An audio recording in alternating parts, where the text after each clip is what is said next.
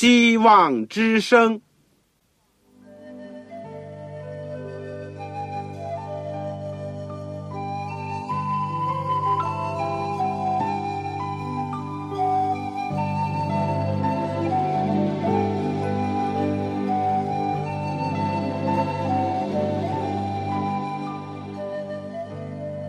各位听众朋友，各位弟兄姐妹，欢迎您收听信徒培训这个节目。教会的兴旺，不单表现为人数众多，更要求教友的素质好。为了使教会真正达到人丁兴旺，又灵性健壮，希望之声特别为广大的信徒制作了信徒培训这个节目，满足主内同工同道的需要。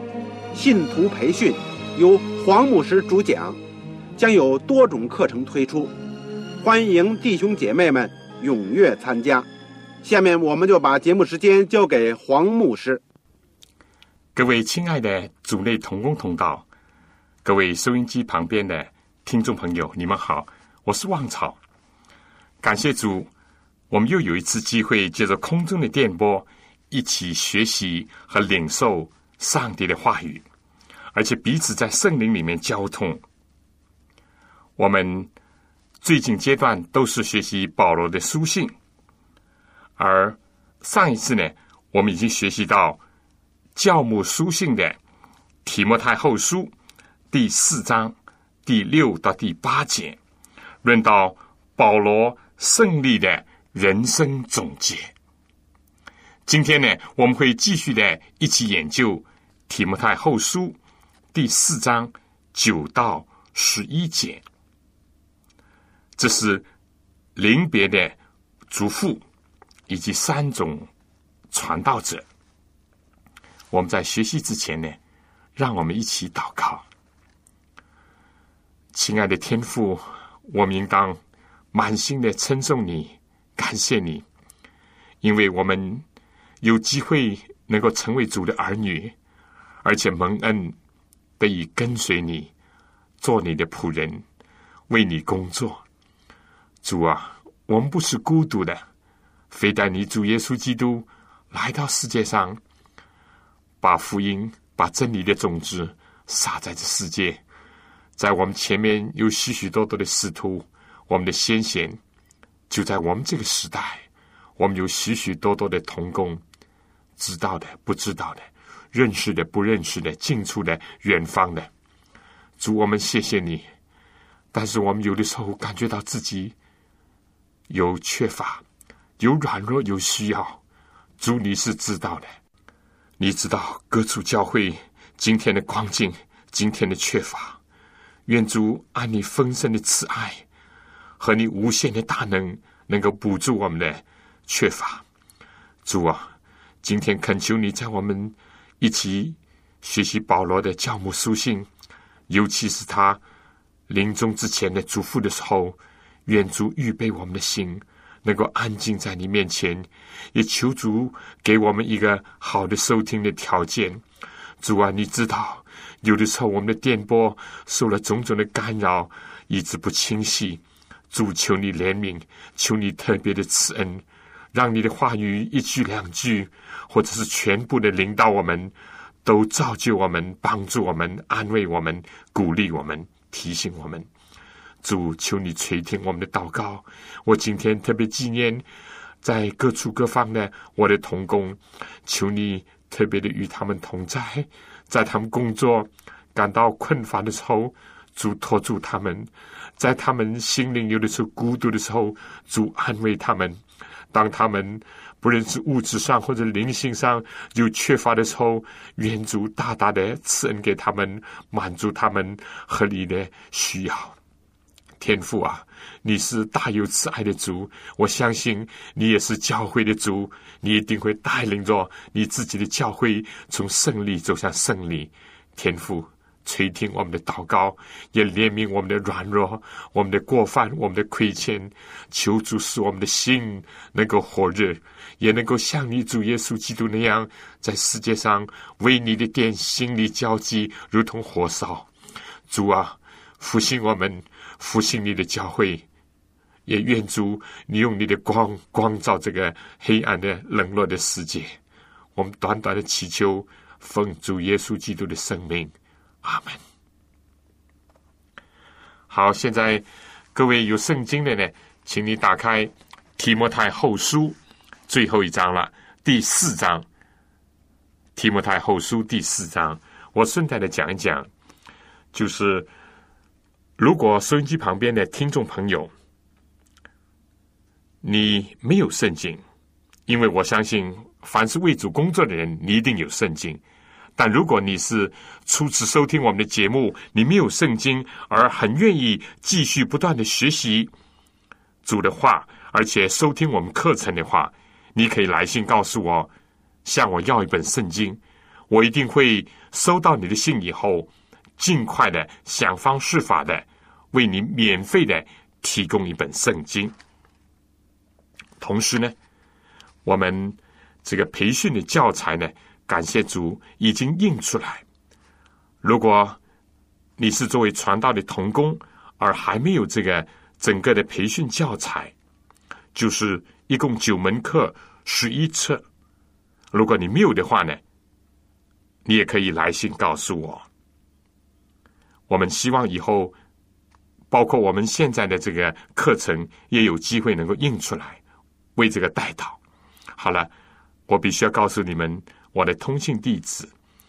你来信呢，可以寄到香港邮政总局信箱，香港邮政总局信箱七六零零号，七六零零号。或者是三零零九号，三零零九号。如果你有传真机，也是方便使用的话，你可以用我们的传真服务。我们的号码是八五二八五二二四五七六零一九。我重复一次：八五二二四五七六零一九。请您写望草收。望就是我们希望之声的望，潮水的潮。同时要写清楚，我强调一下，一定要写清楚，不要写的太潦草。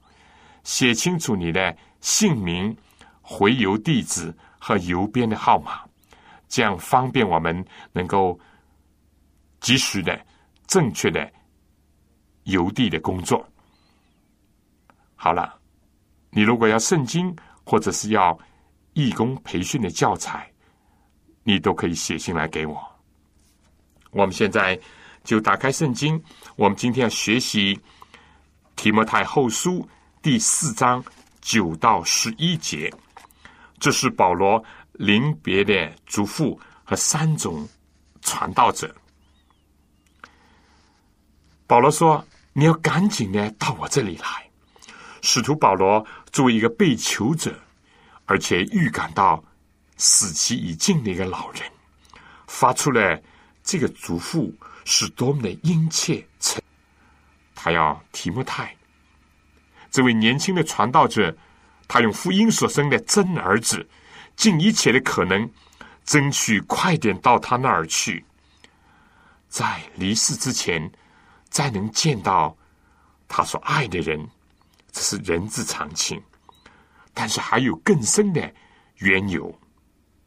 第一，他说：“你要赶紧到我这里来，因为迪马贪爱现今的世界，就离弃我，往帖撒罗尼迦去了。”第二，你要赶紧到我这里来，因为独有路加在我这里。第三，你要赶紧到我这里来，来的时候要把马可带来。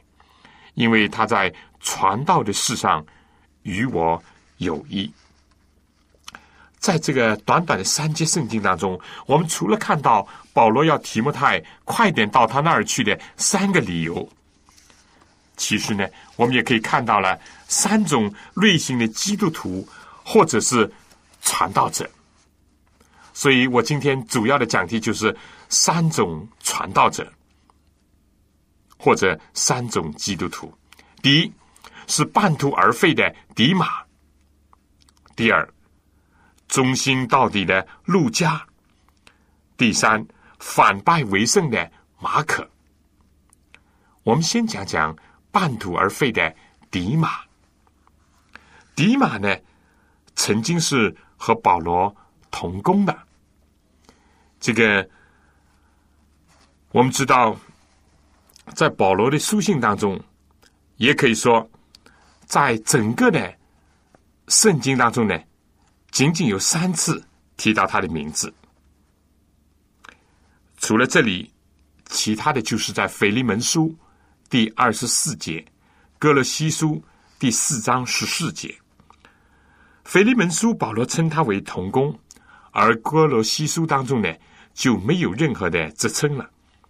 到此可以说，迪马呢就被指着已经离弃了保罗，以及成为一个贪爱世界者。这三节经文当中呢。迪马可以说真是节节的后退，实在是令人引以为戒。我们中国人时常讲“世道不进则退”，不是步步更加进天国，就是一天一天的靠拢世界。罗德离开了信心之父亚伯兰，日远一日，圣经就记载，他就渐渐的挪移帐篷。朝向索多玛，以色列人不是凭着信迈向应许之地迦南，他们就是想后退，回到为奴之地埃及去。迪马当时生活在这个逼迫早期基督教的中心罗马城，就像近代的法国巴斯蒂监狱一般的罗马监狱的阴影。也投在迪马的心上。保罗、迪马的同工、教会的领袖已经入狱了。日后那追捕的手会不会领导迪马自己呢？几乎不被捉拿，和一个被收在深监内院又反叛的嫌疑，行将处使人做朋友，是不是有所妨碍呢？罗马政权会怎么看待他呢？一般人又怎么想他呢？一句话，迪马感到了压力很大，心中有重担。再说呢，保罗有一天真的当众处决了他，要不要出场？像亚利马泰的约瑟和尼哥底姆那样去认耶稣的尸首那样去为保罗收尸呢？这又使得他疑虑重重。至于迪马要去的城市呢？这里面讲是帖萨罗尼加，它是马其顿的最重要的一个城镇，在萨罗尼加海湾的北部。古时候呢，这个城市的名字叫头马。大约在公元前三百一十五年，亚历山大死了以后，他有四个大将，一个叫做克闪德的，他就振兴这个城市。并且以他的皇后呢，帖萨罗尼迦的名字呢，来为这个城命名。在保罗的时代呢，帖萨罗尼迦是一个自由城。罗马既有压力，帖萨罗尼迦又有引力，迪马的脚步就动了，因为他的心先动。但在迪马的双脚移动之前呢？确确实实是他的心先动。保罗提到，迪马因为贪爱现今的世界，所以就离开了。不爱天国，就爱世界，这是必然的。事实上，撒旦主要呢，其实在世界上只有两手，一个是逼迫，一个是利诱。在不同的时期、不同的地区、不同的人身上，魔鬼会使用不同的方法。有的时候呢，也会交替使用；有的时候，甚至于双管齐下，就是所谓威胁、利诱。凡是做基督门徒的人，尤其是做传道者的，都难免承受这些。对这个呢，其实也并不陌生。问题是面对这些，我们做出什么样的反应？做什么样的选择呢？要世界还是天国？要耶稣还是要巴拉巴所代表的撒旦呢？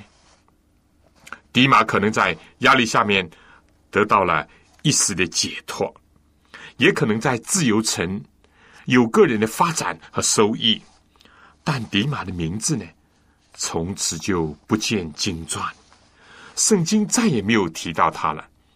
昔日一度跑来跪在路上求问耶稣永生之道的青年财主，甚至于也是从小守诫命的。字句的那位，最后圣经讲，因为钱财甚多，因为贪爱现今的舒适，也就在听了耶稣的话以后，忧忧愁愁的离开了。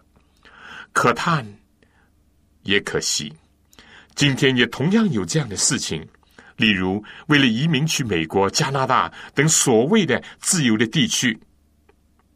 他们并没有得到主的呼召带领，就贸然的撇下羊群，放弃了圣者。主是说过，有人在这个城里逼迫你们，就逃到那个城，不要做无谓的牺牲。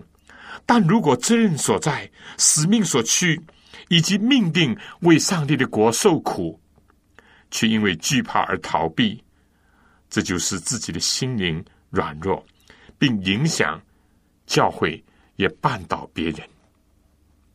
迪马因为逃避艰难，就擅离岗位；因为他那现今的世界追求所谓的自由，就失去了八福当中最后也是最高的一种福分，甚至可能为了赚得世界而失去了永恒的天国。在这个世界的末了。有着空前的试炼和试探的时候，让我们听使徒约翰的话：不要爱世界和世界上的事。人若爱世界，爱父的心就不在他里面了。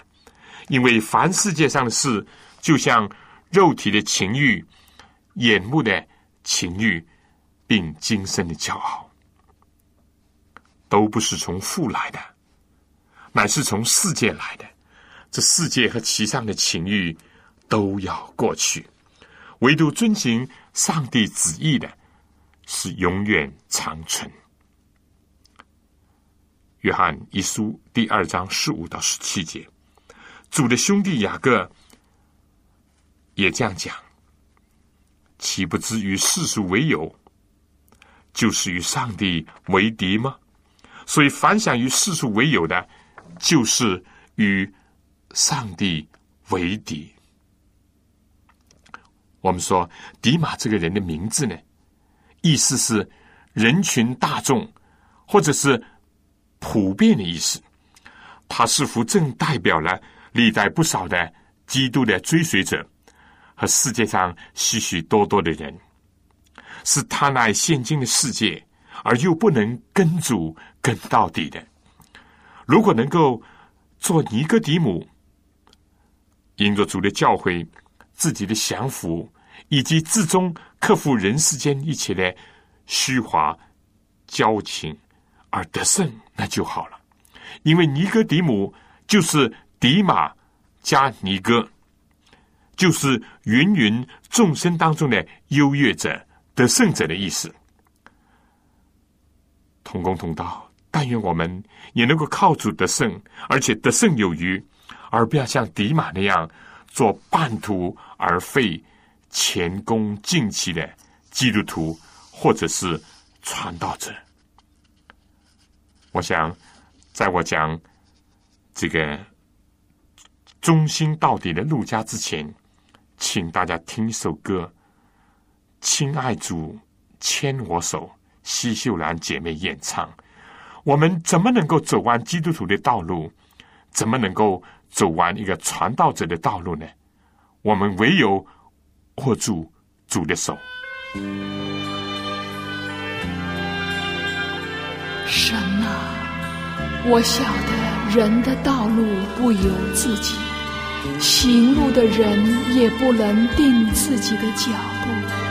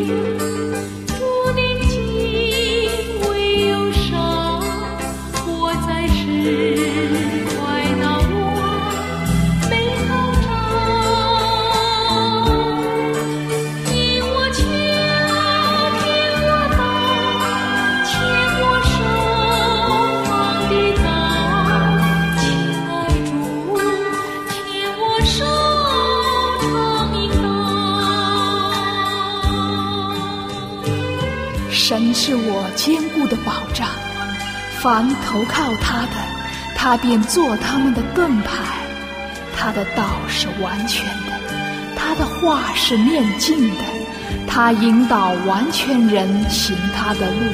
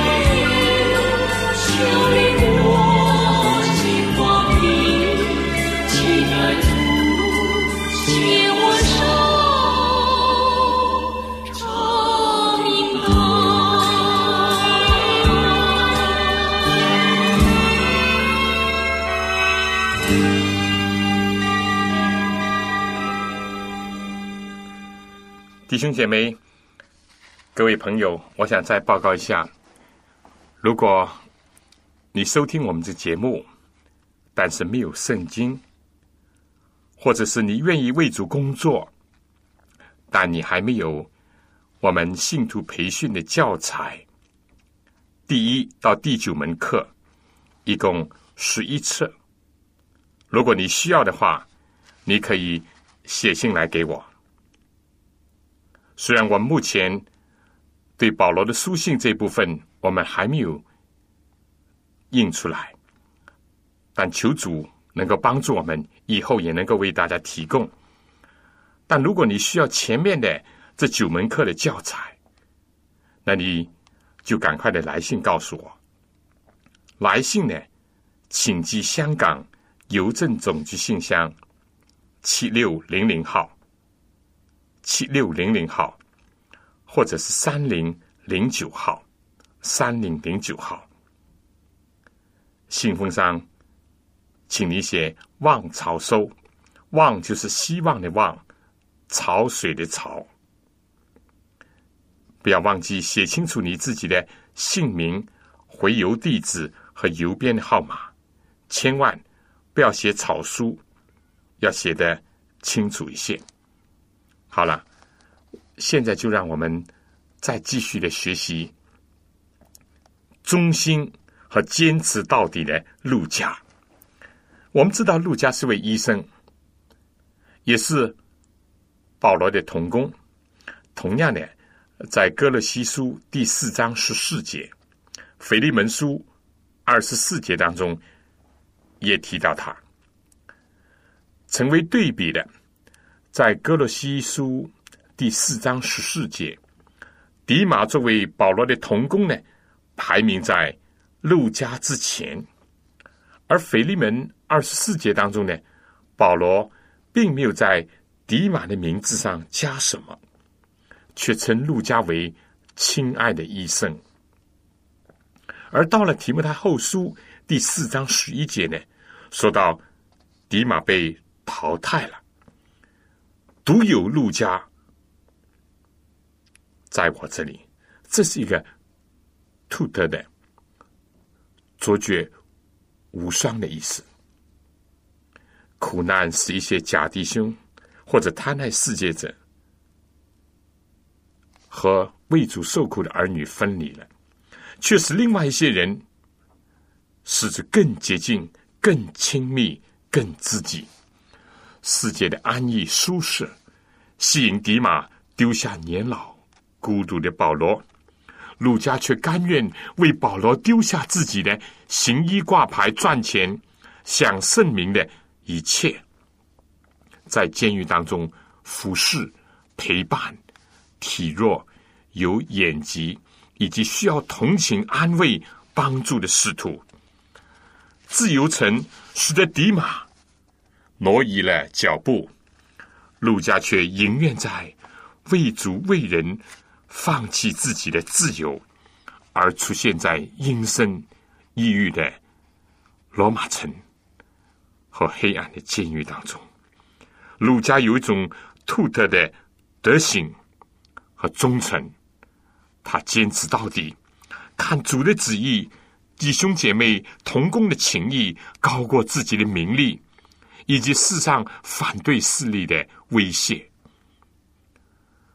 路加给所有做医务工作者的人留下一个多么好的医德和风范啊！哪里有病人就到哪里，哪里最有需要就留在哪里。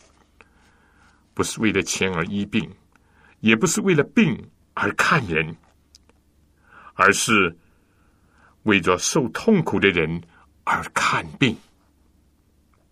人的生命是最当受到尊重和看护的，同时医治肉体的疾病，减少人身体上的痛苦。仍然不是完全的服务，因为去关怀人的精神的伤痛以及内心的生命，才是更为深切的一个使命。可惜，今天在物质主义盛行的一个时代，许多人看医不看人，看病不看人，看人不看心，所以希腊医圣。Hippocrates 有句名言值得提一提。他说：“知道什么样的病人，比知道人患什么样的病更重要。”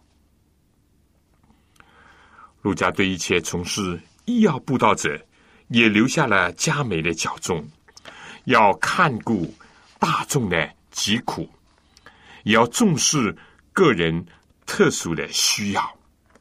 在平安顺利的时候，要从事医药布道；在危险峻逼的时候，仍然要坚持。在大医院可以行医，在简陋的一个诊所，甚至在监狱，也要献上自己最好的服务。凡追随基督这位救治人身心的大医师的，应当像陆家那样有兔德的风格。别的医务人员可能不愿、不去、不做、不想、不尽力，但独有基督门下的人与众不同，要反世俗的潮流，去恪尽本分，甚至为了救人而超越本分。我有机会参观两三个是由我们教会的基督徒所主持的医疗机构。一个当然是很大很负盛名的，我想这我暂且不提。另外两个可以说是在偏僻的地方，是在不那么发达的一个地区。有的是专家教授，但他甘愿在一个小小的地方，甚至跟他的一家都在那儿坚持着医务工作。发挥了很好的影响，帮助了当地许多有疾苦的人，而且与世俗的医疗机构和医生有所分别。他们不是为了钱而在行医，他们也不单单是为了病而去看病，他们愿意温暖人的心，愿意帮助别人，而尤其在。河南的一个诊所，当地我们这位弟兄、这位医生，他付出了他的爱心，和弟兄姐妹一起帮助了许许多多贫苦残疾、在垂危边缘的那些人，以致赢得了当地的好评。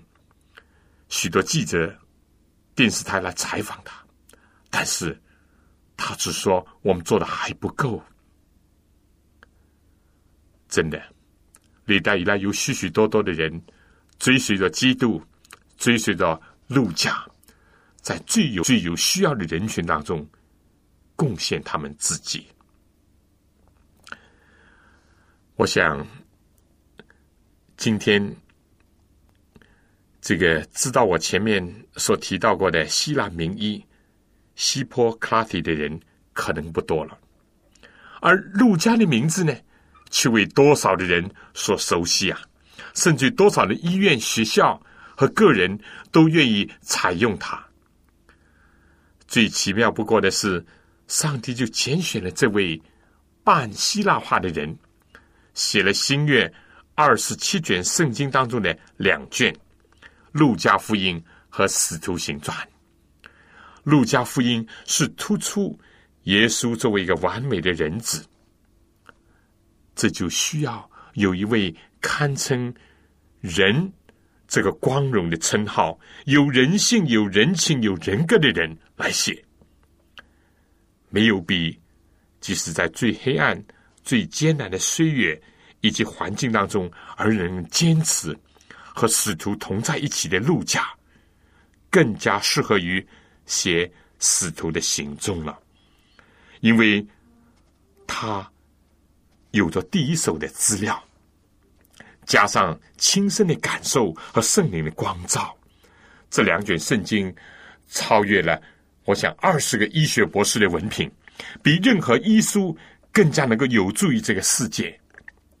在许许多多的医生当中，也都有陆家蒙受这个特殊的托付和福分。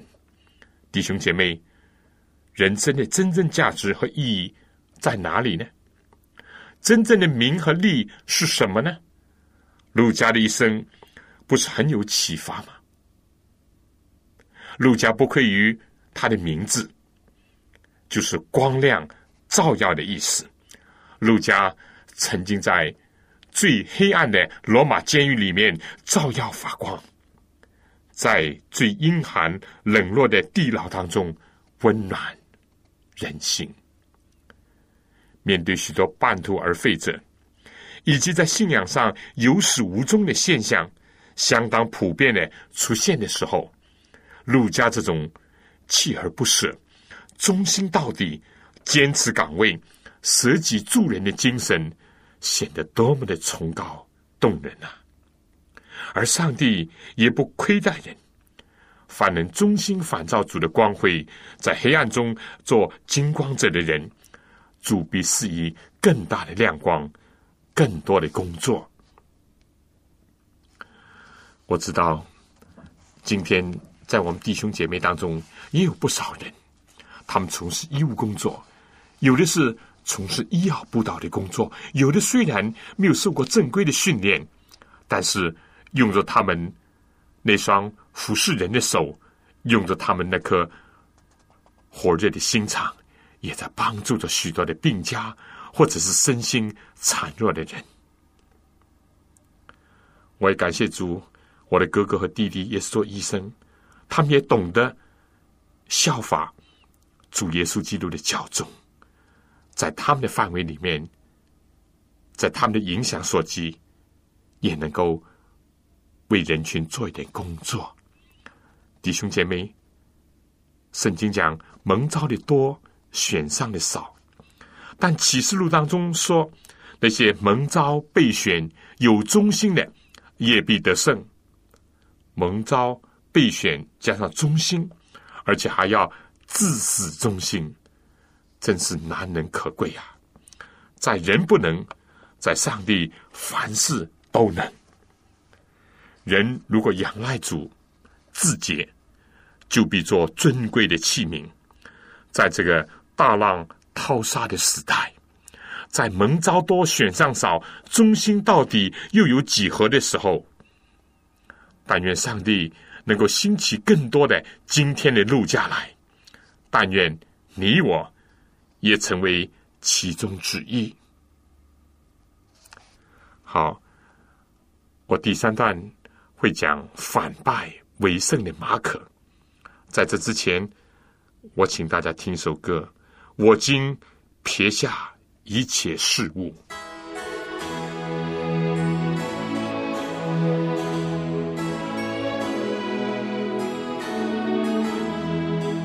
我今撇下一切事物，背起十架跟耶稣，感受藐视厌弃贫苦，一心跟主走在路，牵我所爱所慕所求，尽于生。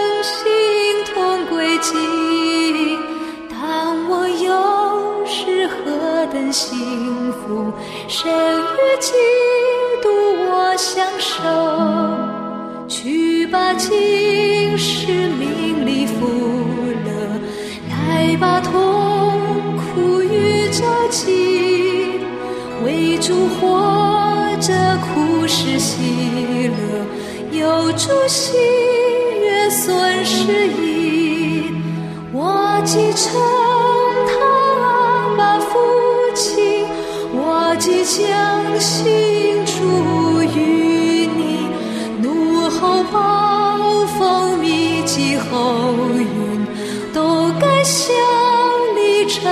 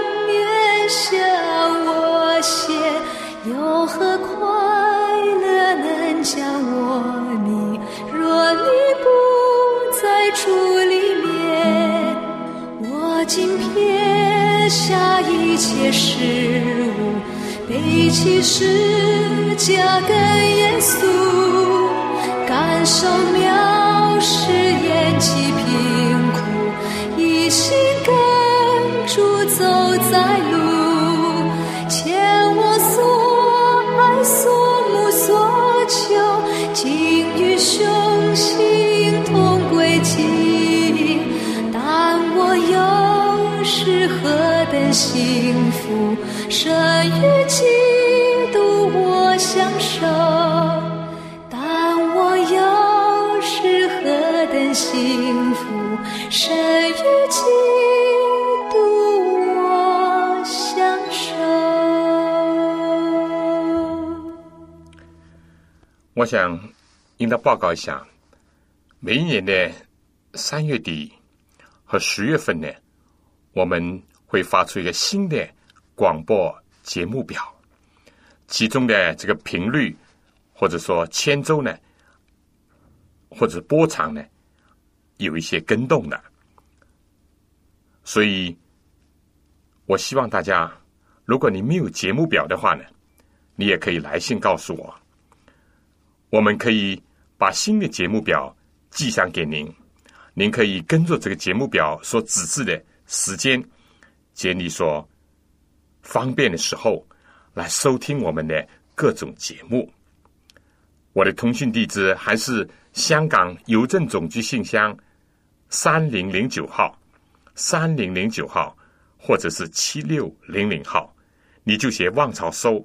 你说望潮，我希望有一张节目表，我收到以后一定会把你所需要的节目表或者圣经或者是信徒培训的教材寄上给您。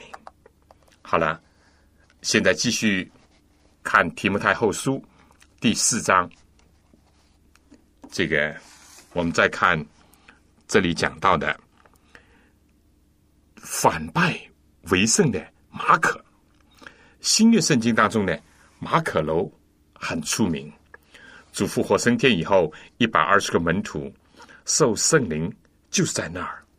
马可约翰的母亲呢，也是一位日心跟从主的妇女，而且也是经常在圣经里面被提到的一位，她可能是一位富有的遗孀，在财务和聚会的地点上，给早期的教会，甚至于耶稣和使徒呢，很大的方便和支持。而马可自己呢，就是出生在这样一个富有的家庭，也是一个爱主的家庭。在马可的生涯当中，可以看到这个家庭的烙印。马可从小有机会认识主，如果同意一般解经家的观点，那么唯有马可福音有记载的，也就是在克西马尼园，耶稣被捉拿的时候，也就是门徒都离开他逃走的时候，圣经记着有一个少年人侧身披着麻布。跟随耶稣，众人就捉拿他，他却丢了麻布，侧身逃走了。这段很可能就是马可本人自己的自述。马可爱主，门徒这时候逃走了，他跟随主。马可爱主，在漆黑的夜晚，他离开灯烛辉煌的豪华的大厅。或者是温暖的睡房，在寒冷的时光，来到漆黑的院子里面跟随主，马可爱主，可能突然听闻主耶稣可能遇有不测，还赶不及整张前来，仅仅披上了一个高质昂贵的细麻衣，来到克西马尼。但是马可毕竟年幼。在追捕他的手突然要伸向他的时候，他侧身逃走了。多少也可以说，在四年当中软弱了，在急难当中临阵逃脱了。历代也有不少的少年者，或者是属灵经验不深的人，在苦难逼迫当中，也丢下了主的义袍，自己宁可光着身子逃避了信仰。远离了为我们受苦的主。如果说马可作为富家子弟过惯忧郁的生活，不堪重负和艰苦的事情，在这里呢还不十分的明显，或者也不十分确定的话呢，另外有个清楚的记载，是在《使徒行传》呢里面所讲到的，在十三章十三节。说到他在保罗第一次游行布道的时候呢，曾经和保罗同工过，但是刚到了庞菲利亚的别家，成为约翰的马可就离开保罗，和他的表哥巴拿巴等等，自己返回耶路撒冷去了。这次呢，并没有捉拿他的手，但很可能是旅途的艰辛，未知的前途。是马可流连起耶路撒冷舒适的家来，结果就开小差离开了布道队。他还进一步的埋下了日后使得使徒保罗和巴拿巴分手的种子。在使徒行传十五章三十六节说，过了一些日子，在安提亚，保罗对巴拿巴说：“我们可以回到从前宣传主道的过程，看望弟兄们的景况如何。”巴拿巴有意带称呼马可的约翰同去，但保罗因为马可从前在庞菲里亚离开他们，不和他们同去做工，就以为不可带他去。于是二人起了争论，甚至彼此分开。巴拿巴带着马可坐船去居比路，这是在《使徒行传》十五章三十九节的。这次在庞菲利亚的软弱影响就更大了。应当说，保罗的行程是辛劳的。他们曾经遭遇种种的困难和穷乏，并且为各方面的危险所困扰。马可就在这个地方被惧怕和失望所压倒，使得他那全心献身从事圣功的意志一度动摇起来。他素来娇生惯养，未经历苦难。由于路途的危险和艰苦，就灰心了。他过去在顺利的环境当中工作，相当的有成绩。现在在那经常包围着开拓工作者的反对和危险当中，就不能做一个十字架的精兵，忍受苦难了。他仍需要学习以勇敢的心来应付危险、逼迫和苦难。可幸马可在这次做逃兵的经历以后，他一想到主耶稣基督的十字架，一想到众先贤披荆斩棘、勇往直前的事情，他就惭愧、懊悔，并且靠着主重新的激起热情，再一次的献上自己。再说巴拿巴，这个一面因为。马可缺少人生和属灵的经验而宽容他，一面也在往后的工作当中不断的锻炼他、教育他、提高他，终于得到了报赏。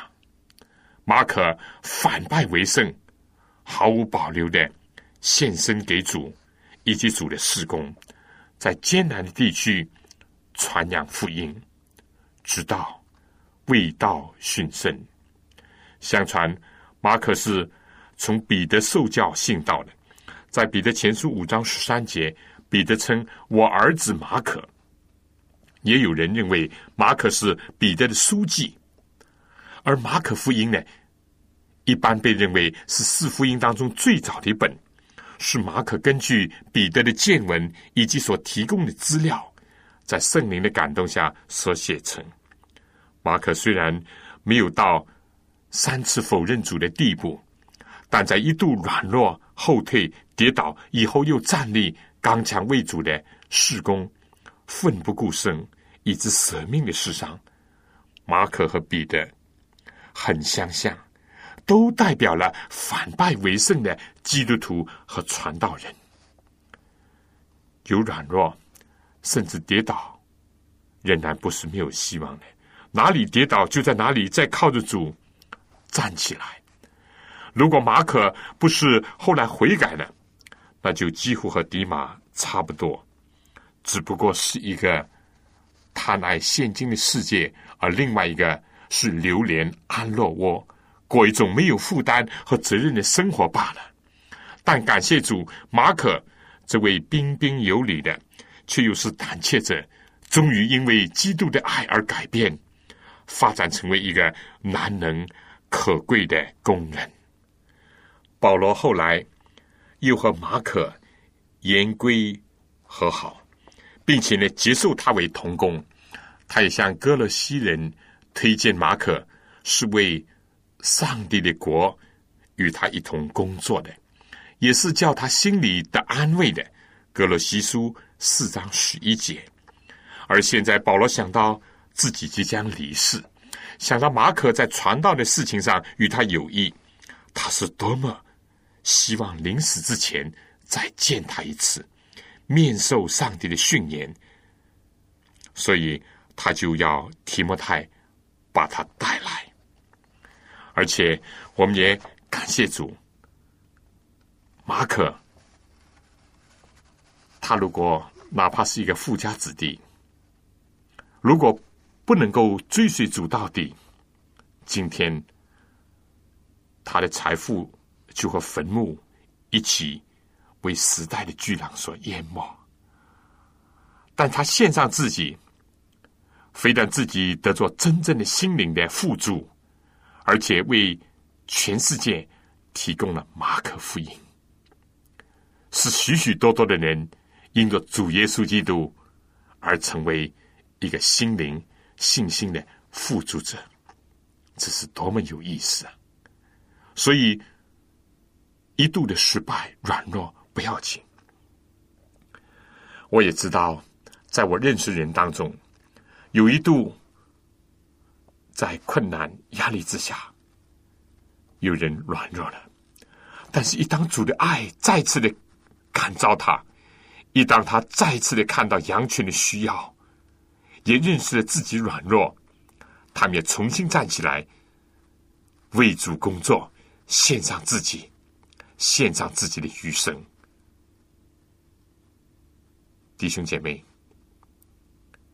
能够不软弱当然最好，但哪怕即便有软弱甚至跌倒也不要紧，只要重新靠主站立起来，重新再刚强。当然，我也知道，我最近刚刚听说有位年轻的，他也是为主传福音，经受了许许多多的痛苦、艰难、毒打。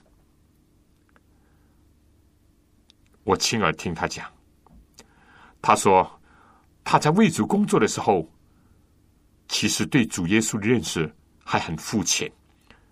当他在苦难当中，他就后悔、痛恨自己为什么不早就把基督的道、基督的形象丰丰富富的灌注在他的心田里面，在脑海当中。但是。上帝就接着苦难呢，如炼尽他，让苦难做一个学校。他说：“我在苦难当中，对基督的苦难开始有了一点认识。所以，当他经历了苦难被释放以后，他们两位同工不是抱头痛哭，而是相互的大笑。我们释放了，又可以为主工作了。”弟兄姐妹，下面我想请大家听首歌，《一颗年轻的心献给耶稣》。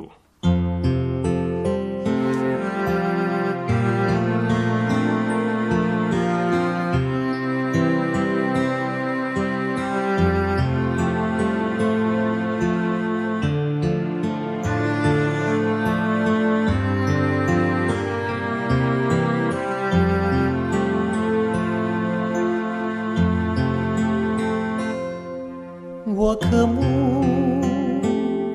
勤精筑，立定心，跟随主。我渴木献玉柱，让神荣耀充满我。一颗年轻的心献给。纯洁的心灵，一颗年轻的心献给耶稣，让你我共赴心灵之约。一颗年轻的心献给耶稣，打开我纯洁的心。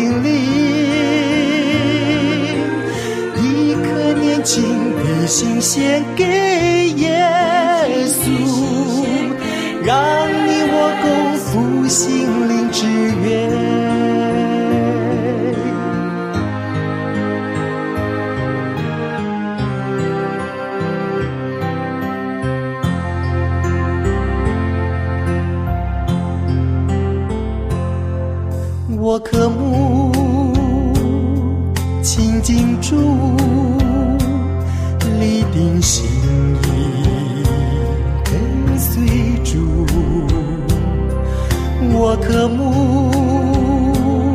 献与主，让神荣耀充满我。一颗年轻的心献给耶稣。打开我纯洁的心灵，一颗年轻的心献给耶稣，让你我共赴心灵之约。一颗年轻的心献给耶稣，打开我纯洁的心灵。一颗年轻的心献给耶稣，让你我共赴心灵之约。